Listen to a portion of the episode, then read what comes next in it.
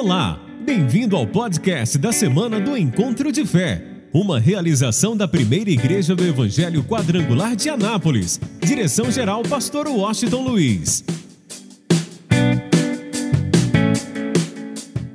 Hoje nós vamos falar sobre o clamor que toca o coração de Deus. Quer dizer, qual é a oração, qual é a súplica que toca de verdade o coração de Deus? Vamos lá, Salmos de número 25, por favor. Salmos de número 25. Nós vemos aqui a oração do rei Davi, do salmista Davi, onde ele pede algumas coisas importantes. Pede a Deus que o livre dos seus inimigos.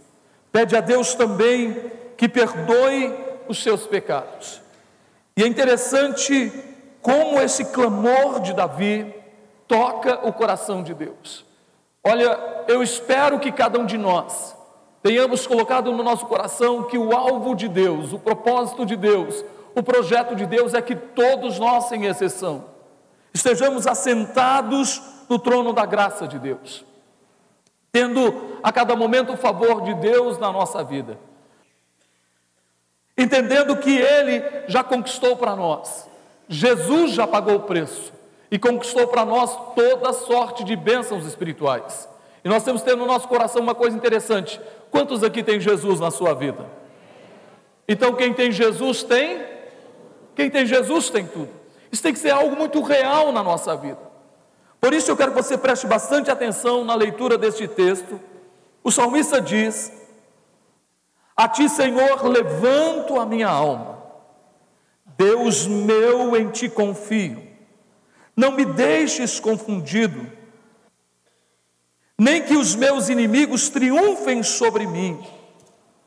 Na verdade, não serão confundidos os que esperam em ti, confundidos serão os que transgridem sem causa. Faze-me saber os teus caminhos, Senhor. Ensina-me as tuas veredas, guia-me na tua verdade e ensina-me pois tu és o Deus da minha salvação. Por ti estou esperando todo o dia. Lembra-te, Senhor, das tuas misericórdias e das tuas benignidades, porque são desde a eternidade. Não te lembres dos pecados da minha mocidade, nem das minhas transgressões, mas segundo a tua misericórdia, lembra-te de mim por tua bondade, Senhor. Bom e reto é o Senhor pelo que ensinará o caminho aos pecadores, guiará os mansos retamente, e, os, e aos mansos ensinará o seu caminho. Todas as veredas do Senhor são misericórdia e verdade para aqueles que guardam o seu conserto e os seus testemunhos. Por amor do teu nome, Senhor, perdoa a minha iniquidade, pois é grande. Qual é o homem que teme ao Senhor? Ele o ensinará no caminho que deve escolher. A sua alma pousará no bem, e a sua descendência herdará a terra. O segredo do Senhor é para os que o temem, e ele lhes fará saber o seu conserto. Os meus olhos estão continuamente no Senhor, pois ele tirará os meus pés da rede. Olha para mim e tem piedade de mim, porque estou aflito, estou solitário e aflito. As ânsias do meu coração se têm multiplicado. Tira-me dos meus apertos. Olha para a minha aflição e para a minha dor e perdoa os meus pecados. Olha para os meus inimigos, pois se vão multiplicando e me aborrecem com ódio cruel. Guarda a minha alma e livra-me. Não me deixes por quanto, por quanto, por quanto confio em ti Guarde-me a sinceridade e a retidão, porquanto espero em ti. Redime, ó Deus, a Israel de todas as suas angústias. Digam glória a Deus. Gente, que oração extraordinária. Que oração fantástica. Que oração fantástica de Davi nesse momento. E eu quero começar exatamente com uma expressão que ele diz, que está no versículo de número 12. Ele pergunta dizendo: Qual é o homem que teme ao Senhor? Em outras palavras, ele está dizendo: Qual é o homem cujo temor do Senhor é algo real em sua vida? Porque o que faz a diferença na nossa vida, na nossa existência, é o temor, é o temor a Deus, é o temor de Deus. Não é medo de Deus, gente. Não é medo de Deus pesar a mão quando a gente comete algum erro, quando a gente peca. Mas é o amor, o reconhecimento, o respeito, saber o que Deus fez por nós, entender o projeto e o plano dele para a nossa vida, de tal forma que nós nos sentimos tão amados, tão cuidados por Deus, que nós não queremos ferir a santidade de Deus. Nós não queremos em nenhum momento dar lugar ao inimigo, dar lugar à carne, dar lugar ao pecado, porque eu reconheço o que ele fez por mim.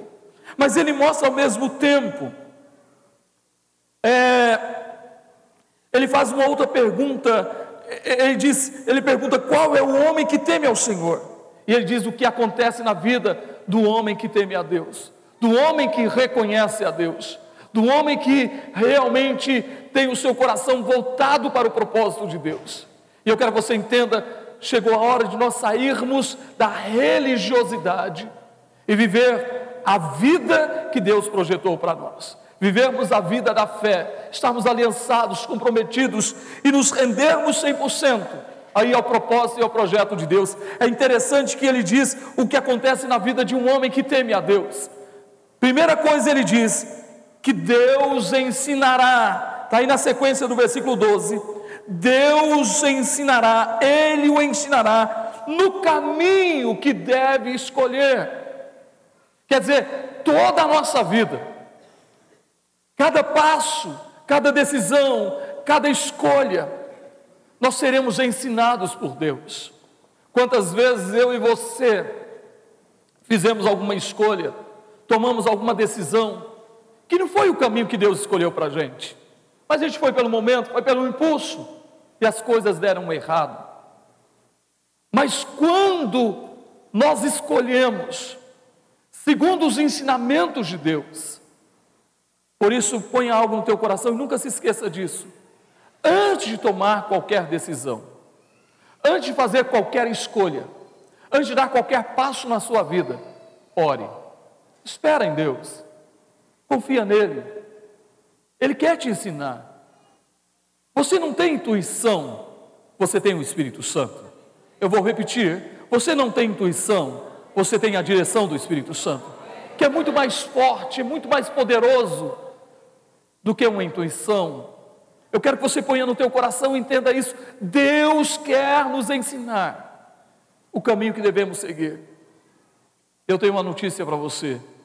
Deus te criou para uma vida plena. Deus te criou para uma vida vitoriosa. Deus te criou para uma vida de sucesso. Ah, eu acredito na Bíblia. Quem acredita na Bíblia? E a Bíblia diz que tudo te irá bem.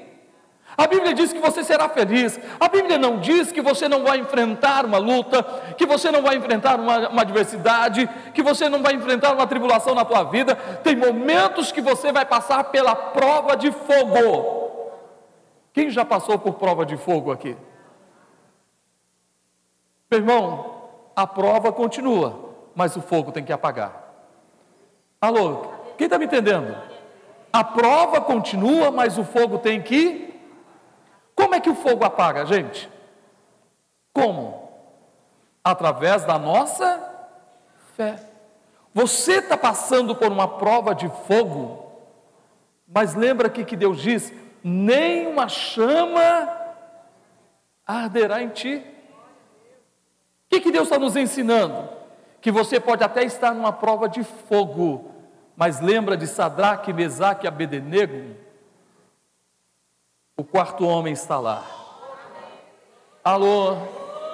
Ele tem a semelhança do Filho do Altíssimo, a semelhança dos, dos, de, de um Deus. Quem é Ele? Levanta a tua mão e diga: Jesus está comigo. Meu irmão, e quando nós estamos passando por uma prova de fogo na nossa vida, e nós reconhecemos que Jesus está conosco, Então, naturalmente, o fogo vai o quê? Não vai ter poder na nossa vida.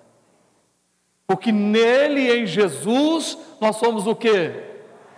Nós somos o quê?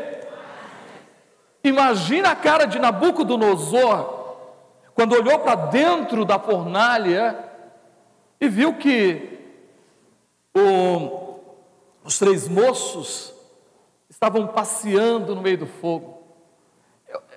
Será que a gente tem noção o que que eles estavam conversando com Jesus? O que é que eles estavam conversando com o Senhor lá? E o Senhor passeando com eles no meio do fogo. Eu acredito que Sadraque, Mesaque e Abednego diz assim: Poxa, os carraços que nos jogaram aqui morreram, mas com a gente, o ar-condicionado está ligado. Amém, gente? O ar-condicionado, nem calor a gente está sentindo. Oi, meu irmão, Deus está contigo, meu irmão. Deus está contigo. Deus está contigo. Eu vou repetir: o Senhor está contigo. Ele está presente na tua vida. Por isso eu quero que você entenda que Deus quer te ensinar. E Ele quer te ensinar a você. Eu disse: espera em mim, confia em mim. Jesus disse: Eu estou contigo todos os dias. Eu estou presente na tua vida eu não te deixarei, diz, mesmo que teu pai ou tua mãe te abandone, eu jamais te. Quem quer aprender de Deus aqui, levanta a sua mão. Quem quer viver o caminho de Deus, diga aleluia. E o caminho de Deus é perfeito, gente. O caminho de Deus é perfeito, é tremendo, é poderoso.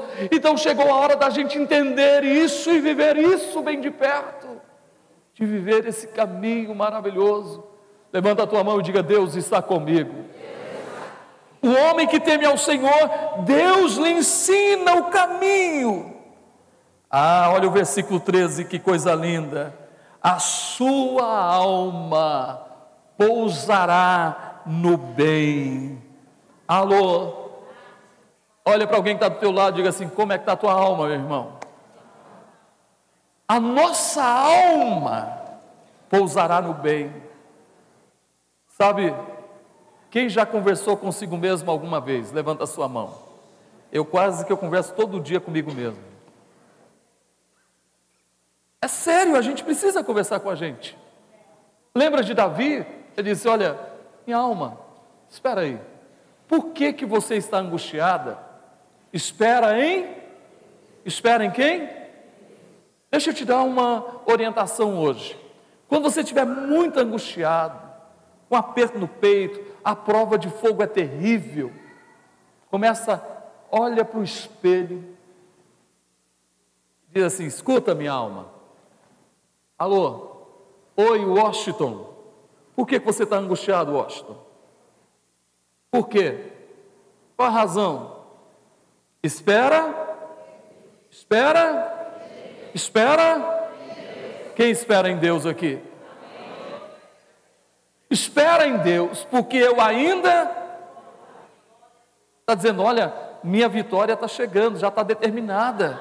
Ela, quer dizer, a vitória já está determinada, o milagre já está determinado, a, a, prosperidade já está determinada, a saúde já está determinada, a paz da família já está determinado, a salvação já está determinado, a alegria já está determinado. Meu irmão, e a qualquer momento, no Cairós de Deus, no tempo de Deus, isso vai ser o quê? Consolidado. Espera em Deus, pois eu ainda o louvarei. Quantos querem louvar ao Senhor? Aplauda Ele bem forte, diga aleluia. Por isso ele diz: a minha alma, a, a minha alma repousará no bem a minha alma repousará no bem. Põe a mão na altura do peito e diga assim: toda a minha vida está nas mãos de Deus, e eu sei que Ele me conduz a uma vida de segurança e de vitória. Só os vitoriosos levantem as mãos e aplaudam ao Senhor. Diga aleluia, diga glória a Deus. Aí vem uma outra coisa. Ele diz que a sua descendência, o que? A nossa descendência herdará o que? A terra. Levanta a tua mão e diga assim: Venha o teu reino. Diga mais forte. Meu irmão, e a gente vai aceitar a anarquia neste país? Vai aceitar tudo que está acontecendo neste país, gente? Sim ou não? Ah, pastor, é os últimos dias mesmo, é assim mesmo. Jesus nunca disse assim, ó, fica de braços cruzados, porque a iniquidade vai se multiplicar, isso tudo vai acontecer mesmo, e não tem jeito, não tem solução. Ele diz: quando vocês orarem, digam, venha, venha o que, gente? Então nós temos que orar. O reino de Deus não é comida nem bebida, mas é justiça, gozo, paz e alegria no Espírito Santo. Significa o que, meu irmão? Que aonde o reino de Deus se faz presente, não falta comida, não falta bebida, não falta segurança, não falta paz, não falta alegria, não falta educação eh, de qualidade. Olha, onde o reino de Deus está presente. Quem quer o reino de Deus é, é, realmente é, tomando conta de todo o país? Levanta a sua mão. Quem quer que o reino de Deus seja algo real neste país? Levanta a sua mão. Eu nunca me esqueci de uma das Copas do Mundo, Coreia e Japão, onde tinha uma cidade que muitos anos a cadeia tinha colocado alguém como prisioneiro. Muitos anos. Isso é possível, gente? Sim ou não? Sim ou não? Tudo é uma questão de entendermos que eu e você somos responsáveis pela implantação do reino de Deus aqui na terra. A gente vai orar, a gente vai agir, a gente vai ganhar as pessoas para Cristo, ok? E eu quero que você entenda, não é só no sentido de pregar a palavra, nós temos que fazer a coisa certa.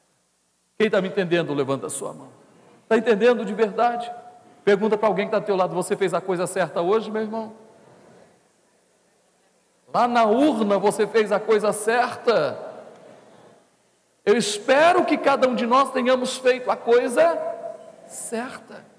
Eu sou responsável. Você é responsável. Nós somos responsáveis. Vamos mais ainda. Olha o que ele diz. Olha na sequência. Ah, não, deixa eu voltar um pouquinho. Diz que a nossa descendência herdará a terra. Meu irmão, o que que espera? O que que espera para os nossos netos, para os nossos filhos neste país? O que que aguarda? Pensa bem nisso. O que é que aguarda? O que que eu estou fazendo para que a minha descendência de geração em geração não se perca? Nós não podemos perder essa nova geração. Por isso a criança tem que vir para a igreja. Eu vi aqui a criança correndo aqui, a mãe correndo atrás. É melhor a mãe correndo aqui atrás e a criança dá trabalho, e a mãe corre atrás e puxa e vai lá, do que amanhã. Ah, não vou trazer para a igreja, não, dá muito trabalho. Tá, olha, o tempo está muito ruim hoje. Ah, está meio chuvoso, está meio frio. E faz corpo mole. É muito melhor correr atrás da criança na igreja do que chorar amanhã, porque essa criança está perdida. Quem está me entendendo, levanta a sua mão. Por isso nós somos responsáveis por essa descendência. Ele diz: Olha, a nossa descendência. Levanta a tua mão, só quem crê. Diga: A minha descendência será poderosa na terra. Diga mais forte. Diga de geração em geração. A minha descendência será poderosa na terra. Só quem recebe, aplauda o Senhor. E eu vou aplaudir também, porque eu quero isso. de toda a tua vida, de todo o teu coração. E diz uma outra coisa, olha o que diz o versículo 14: o segredo do Senhor é para aqueles que o temem. Irmão, existem coisas que é só para aqueles que temem a Deus. Existem coisas que Deus vai revelar à nossa vida. Existem coisas que são reveladas especificamente para nós, para a nossa vida. Sabe o que eu aprendi? Esses dias o Espírito Santo me deu uma luz, me deu uma direção. Eu tenho falado, por exemplo, que nós pregamos de uma forma geral, ok? E o Espírito Santo trabalha de uma forma. Tem coisas que eu não falei e a pessoa o quê? Quem falou, gente? Foi o Espírito Santo. E sabe o que o Espírito Santo me mostrou esses dias? Presta atenção nisso, é sério. Que também o diabo faz a mesma coisa. É sério. Tem coisas que eu não falei e a pessoa o quê? Ouviu. É sério. Ele trabalha, você acha que não trabalha, gente? Ele não para de trabalhar. Você traz uma palavra e ele muda a palavra. O sentido, a interpretação da palavra, ele deturba a palavra. Por isso você tem que estar atento. A voz que você tem que ouvir é a voz de quem, gente? O Espírito É guerra no mundo espiritual, gente. É sério isso. Porque você fala uma coisa e a pessoa o quê? Entende outra. Você pode observar que quando a pessoa está em sintonia com o Espírito Santo, você fala e o Espírito Santo fala com ela, e aquilo que o Espírito Santo fala com ela engrandece a pessoa, é, traz motivação à pessoa, traz vida à pessoa, traz alegria, traz esperança, traz fé, porque o Espírito Santo trabalha individual mente. Agora, quando o diabo trabalha, você fala uma coisa, o diabo deturba a palavra e a pessoa sai daqui, ó, mal, muito mal. Por isso a gente tem que estar atento. Eu tenho uma coisa para você, tem segredos que Deus quer revelar para você, meu irmão. E tem coisas que são específicas para a tua vida, são palavras remas, ou palavra de revelação para a tua vida específica, é aquilo que está na mente de Deus, no coração de Deus. Escute bem, e Deus vai revelar a você, é específica para a tua vida. Eu espero que hoje você esteja recebendo uma palavra rema para a tua vida. Que Deus esteja mostrando a você o propósito dele, o projeto dele, o plano dele para a sua existência. Quantos acreditam neste Deus? Aplauda Ele. Por isso, sabe, a gente precisa crescer na intimidade, no relacionamento com Ele, no temor dEle, para que a cada momento Ele possa nos revelar o segredo dEle, aquilo que é segredo, aquilo que Ele quer fazer, falar na nossa vida. Olha o que diz a sequência do versículo de número 14: E Ele lhes falará e ele lhes fará saber o seu conserto.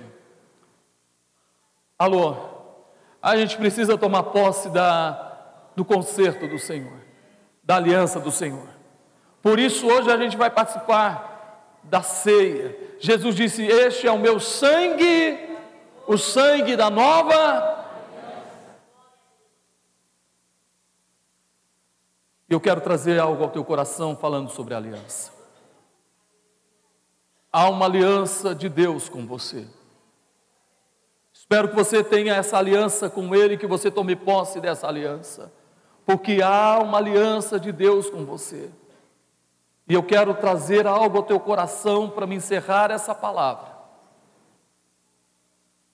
Quando Jesus estava na cruz, ele disse: Está consumado. Talvez você ainda não entendeu. Ele disse: está consumado. quando ele disse está consumado, ele diz: Olha, eu conquistei para todos aqueles que foram atraídos pela mensagem da cruz, eu já conquistei para eles toda sorte de bênçãos espirituais. Ele está dizendo que o teu milagre já está consumado, que a tua vitória já está consumada, que a tua salvação já está consumada. Ele está dizendo que a paz na tua família já está consumado, que a tua prosperidade já está consumado, que a tua vitória já está consumado. Ele disse está o quê? Consumado.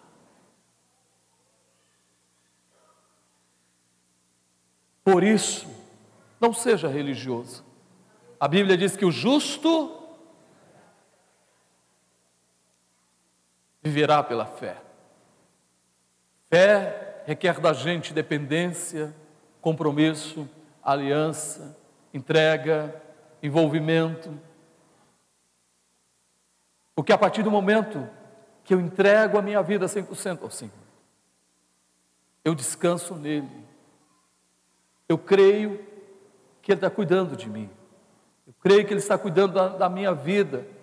Ah, pastor, então a gente quando enfrenta uma luta, um problema, a gente não fica angustiado? Tem alguma mulher maravilha, algum super-homem aqui? Sim ou não, gente? A gente é humano. Eu sou pastor, eu sinto alegria, eu sinto tristeza, ok? Enfrento problemas também, enfrento enfermidades também, como todo mundo. Só que tem uma coisa, eu e você, meu irmão, tem um diferencial. Nós acreditamos na mensagem da cruz, nós acreditamos no que Cristo conquistou para nós, nós reagimos e entendemos que Ele nos colocou no trono da Sua graça. Por isso, meu irmão, o Espírito Santo nos conduz a toda a verdade. Qual a verdade que você ouviu nos últimos dias? que teu casamento não tem jeito, que tua família não tem jeito, que tua vida não tem jeito. Essa é uma mentira do inimigo, gente. Essa é uma mentira. A verdade, a verdade está aqui, gente. A verdade de Deus para nós está aqui. E eu vou resumir com uma frase: Ele já nos abençoou ele não vai te abençoar, Ele já te abençoou. Eu vou repetir: Ele não vai nos abençoar, Ele já nos abençoou. Se Ele quiser usar um médico, Ele vai usar. Se Ele não quiser usar um médico, Ele não vai usar. Se Ele quiser usar qualquer coisa, Ele vai usar. Se Ele não quiser usar nada, Ele não vai usar. Mas Ele já te. Não, acho que você não acreditou nisso. Eu vou perguntar de novo. Eu vou pedir para você completar. Ele já te.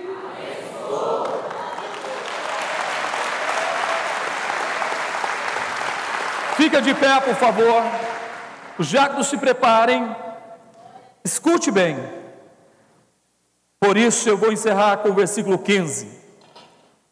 Os meus olhos estão dia e noite sobre os meus problemas. Está escrito assim, gente? Os meus olhos estão continuamente no Senhor. Levanta a tua mão e diga: Os meus olhos. A coreografia diga: Os meus olhos. Os meus olhos estão continuamente no meu Deus, no meu Deus, no meu Jesus. Ele é o autor e consumador da minha fé. Então aplauda Ele bem forte em toda a tua vida.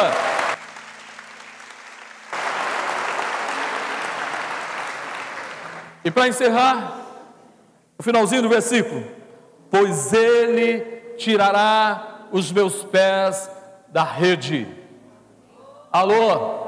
Ele está dizendo: Eu vou tirar os teus pés do problema, eu vou tirar os teus pés da enfermidade, eu vou tirar os teus pés da angústia, eu vou tirar os teus pés da dor, eu vou tirar os teus pés da aflição, eu vou tirar os teus pés dos vícios, eu vou tirar os teus pés da, da dor, da tristeza, da depressão. Eu vou tirar dos teus pés do embaraço financeiro, da miséria. Eu vou tirar dos teus pés da, realmente de todo e qualquer cilada, artimanha de Satanás. Eu vou tirar os teus pés. Alô? Chegou a hora da gente viver essa vida plena, essa vida vitoriosa, porque o nosso Deus é grande. Levanta a tua mão assim. Ele é muito grande, Ele é tremendo, Ele é poderoso. Só quem crê, levanta bem alto, bem alto, erga a tua voz e declare de toda a tua vida, de todo o teu coração, porque Ele é grande, Ele é tremendo, Ele é poderoso. As maravilhas dele já foram liberadas sobre a tua vida. Então erga a tua voz e declare bem forte de todo o teu coração. Aleluia! Que é o meu